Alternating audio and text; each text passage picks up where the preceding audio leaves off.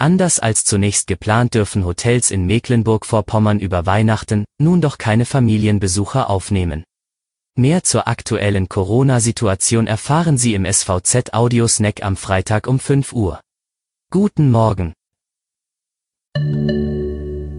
Die Corona-Zahlen im Überblick. Am gestrigen Donnerstag hat das Landesgesundheitsamt 242 neue Corona-Infektionen gemeldet.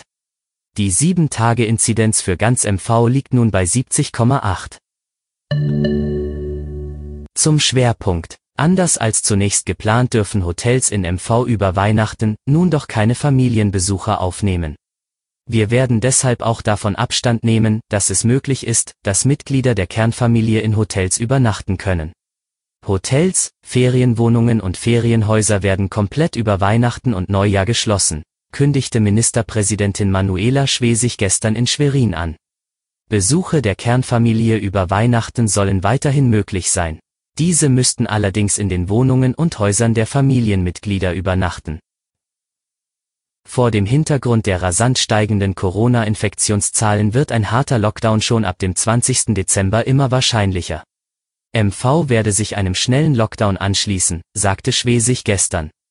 Fest steht schon jetzt, dass nach Weihnachten ab dem 27. Dezember bis 10. Januar mit einem bundesweiten Lockdown das Infektionsgeschehen gebremst werden soll.